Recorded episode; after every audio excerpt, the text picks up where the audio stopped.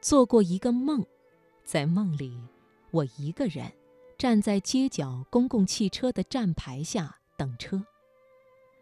好像已经过了很多班车了，可是我都没能上去。夜很深了，我心里越来越着急。但是每次在有车子开过来的时候，我却又总是犹疑不决，不知道该不该上去。在那些疾驰而过的车厢里，不是有着太亮的灯，就是有着太多的人。在深沉的夜色里显得怪异而又喧哗，总是不像我盼望中的那一辆。其实我好像也并不很清楚，自己盼望着的到底是一些什么，只是隐隐的感觉到，应该有一个比较好的选择，应该有一条比较好的路，应该有一种比较好的气氛。在下一辆车里，应该有我愿意与他相遇的人。车子一班一班的过去，我一直站在街角。午夜时，挂着红灯的最后的班车来了，我终于跳了上去，却发现车厢里空无一人，只好孤单地坐到终点。沿路一盏一盏的路灯。依序而灭，回头看过去，只见来路上竟是一片漆黑。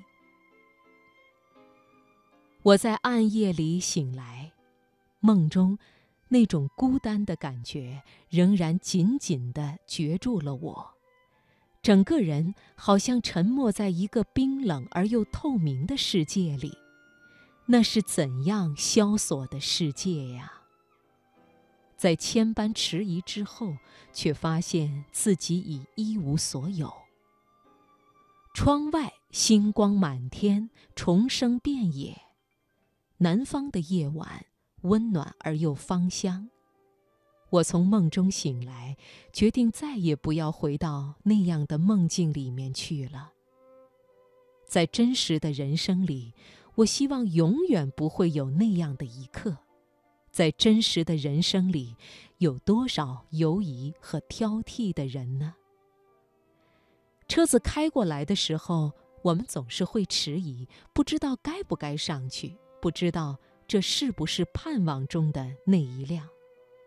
上去之后，会不会与他相遇？会不会与他一起到达终点？